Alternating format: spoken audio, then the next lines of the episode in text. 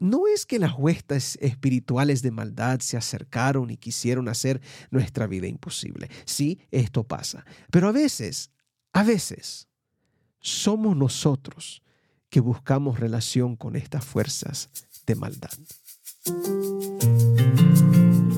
Saludos y bendiciones a cada uno de ustedes.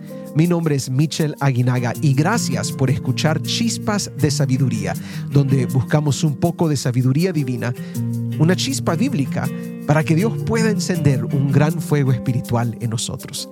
Espero que donde sea que estés puedas recibir un poco de bendición a través de este podcast y más que nada dar lugar que el Espíritu Santo haga una obra especial en tu vida. Con este episodio estamos de regreso en Chispas. Ah, esta sería nuestra segunda temporada y gracias a ustedes que han estado escuchando los programas anteriores, que los han compartido con otras personas, aprecio su apoyo y es mi deseo, es mi oración de que todo esto sea de bendición para la vida de ustedes. Recuerden que aquí en Chispas, si usted recibe bendición, hay que compartir bendición y eso es lo que esperamos, que ustedes puedan compartir a estos programas, puedan compartir estas meditaciones y les puedan ayudar. Pero sí, estamos de regreso. Este sería un año nuevo para muchos de ustedes, desde la última vez que me han escuchado. Ah, pero gracias a Dios vamos a continuar con chispas. Y hoy, al regresar a Chispas de Sabiduría, la primera chispa de nuestra segunda temporada lleva por título No busques la batalla. No busques la batalla.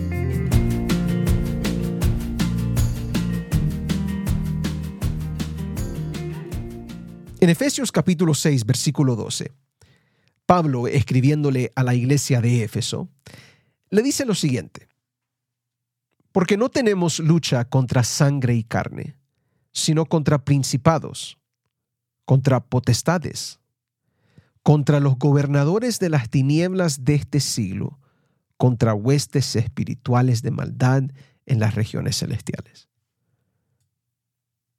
Yo supongo que para muchos de ustedes este es un texto muy conocido, porque ilustra una batalla espiritual y real en nuestro medio.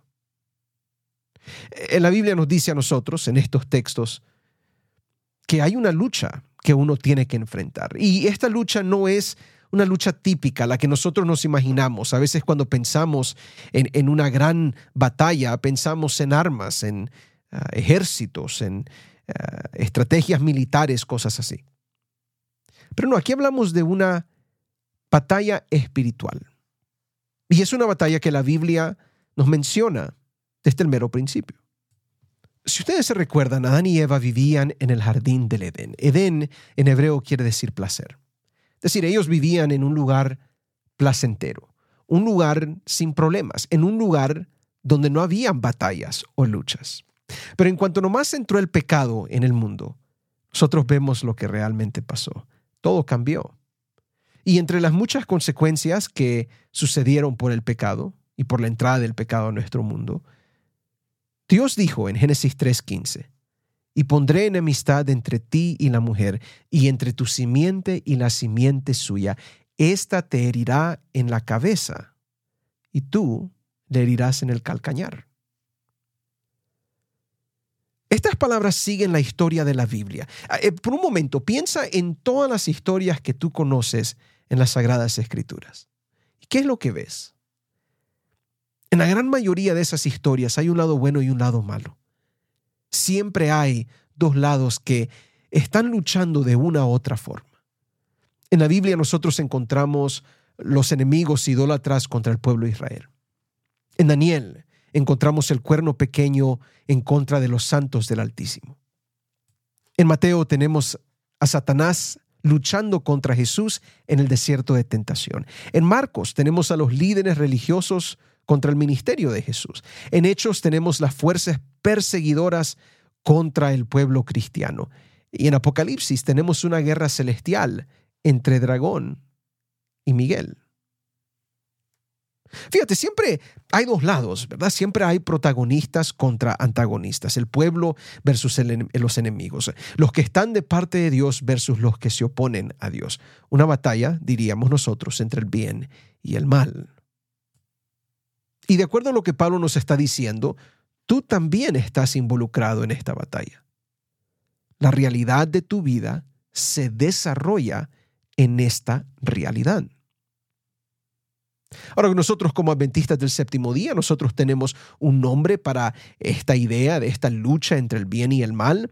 Ah, muy a menudo hablamos del conflicto de los siglos o la gran controversia, pero esta lucha cósmica que involucra a todos, que nadie se escapa de esta batalla contra estos principados, contra estas fuerzas malignas. Pero quiero que ustedes noten que Efesios 6:12 nos describe no solo una batalla contra las fuerzas del mal en este mundo. El cristiano también se encuentra en una batalla contra huestes espirituales de maldad en las regiones celestiales, dice Pablo. ¿Quiénes son estas huestes espirituales de maldad? Bueno, obviamente no son seres humanos. A la descripción que se nos da, se está hablando de demonios, de espíritus malignos, de fuerzas satánicas que no podemos ver, ah, pero que realmente creemos que existen. Estamos hablando de aquellas fuerzas que a veces se manifiestan en lo oculto, a veces en cosas tan extremas como el espiritismo, a veces en las cosas que uno ve en la televisión o que mira en las películas o que lee.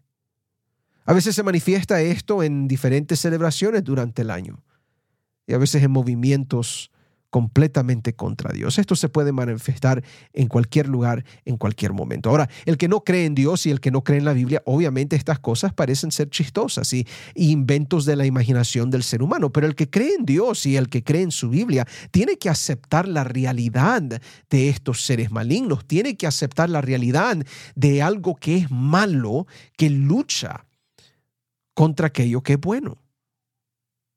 Y tenemos que reconocer que como hijos de Dios, estas huestes espirituales atacan y molestan y usan lo que nos rodea en nuestra vida diaria para alejarnos de Dios y hacernos caer en pecado. Ahora, estos demonios o estas fuerzas espirituales que luchan contra Dios quieren volver tu vida en un infierno aquí en la tierra.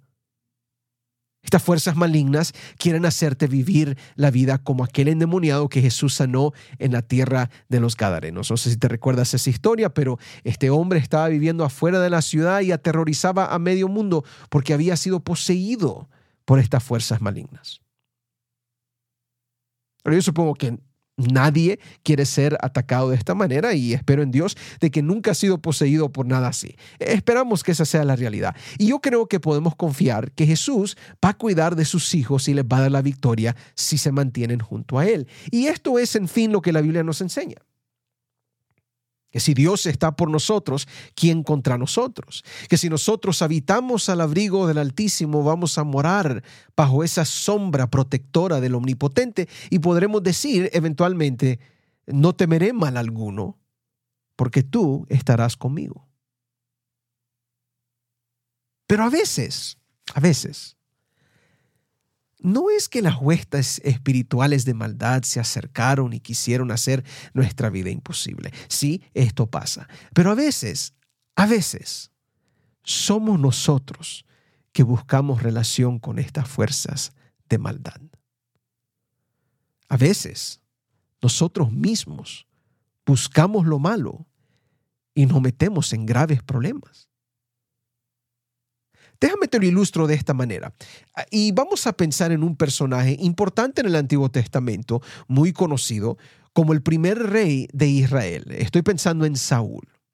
Y si ustedes conocen la vida de Saúl, Saúl tuvo experiencias difíciles en su vida. Fue una vida complicada, especialmente como el primer rey de Israel. Eh, eh, en momentos Saúl era muy indeciso, pero llegó un momento donde Saúl tomó unas decisiones algo extrañas y esto vino a traer problemas a su vida.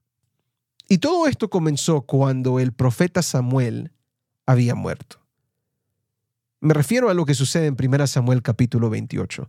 Ah, dice la Biblia en 1 Samuel 28, 3, ya Samuel había muerto.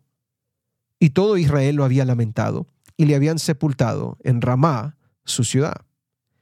Y Saúl había arrojado de la tierra a los encantadores y adivinos. Ahora, ese detalle al final es muy importante. Saúl toma una decisión de expulsar a todos los encantadores y adivinos, a todas aquellas personas que tenían una relación muy, muy dañina con las fuerzas malignas, personas que literalmente buscaban a las fuerzas del mal, a estos espíritus y a estos demonios. Entonces Saúl toma esa decisión y diríamos que esa es una buena decisión. Pero dos versículos después viene Saúl y se encuentra con un problema. Se encuentra con los enemigos del pueblo de Dios, los filisteos. Y dice la Biblia en el versículo 5 de 1 Samuel 28, y cuando vio Saúl el campamento de los filisteos, tuvo miedo y se turbó su corazón en gran manera.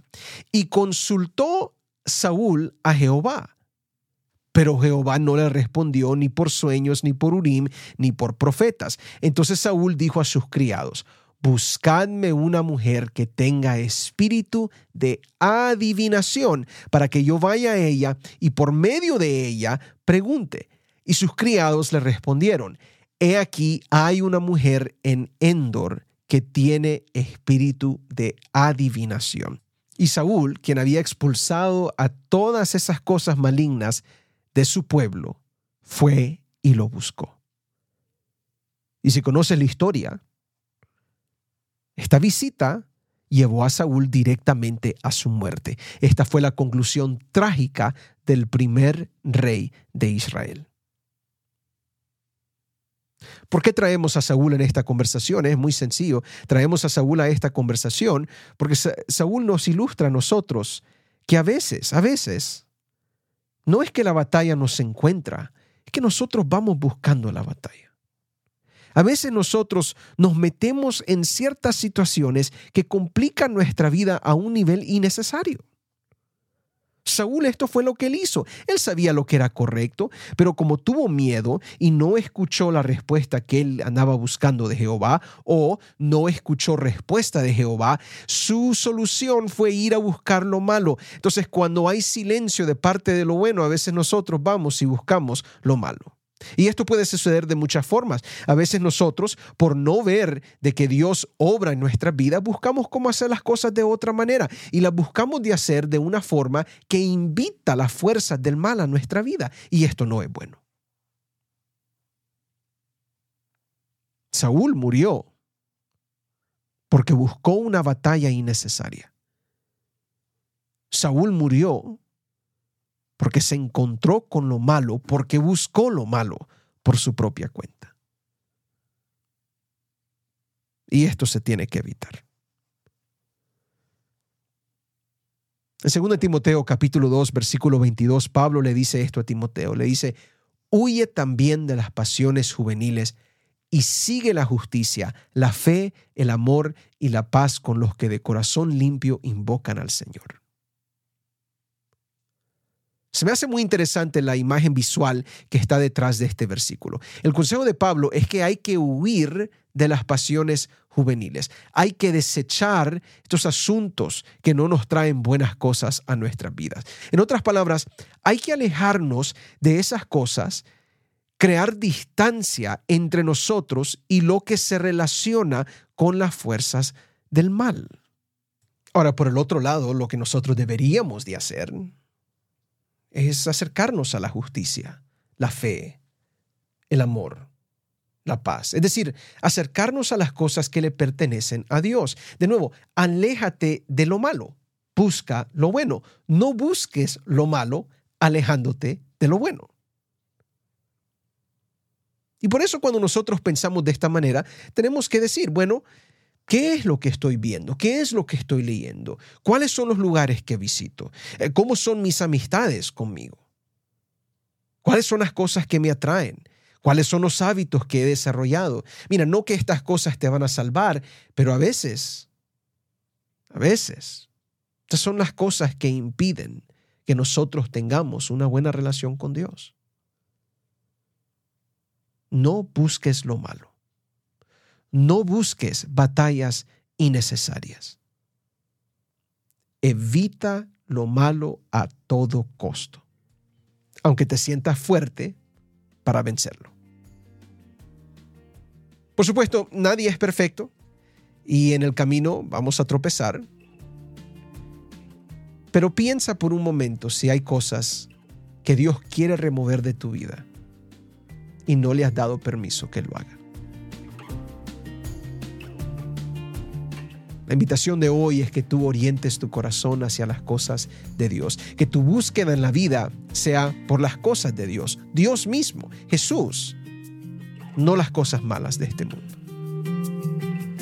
El consejo de hoy es camina hacia Dios y aléjate de lo malo. Hay una batalla que ruge en todo nuestro derredor, pero al mismo tiempo hay victoria para el que busca a Cristo Jesús. Dios te bendiga. Hasta la próxima.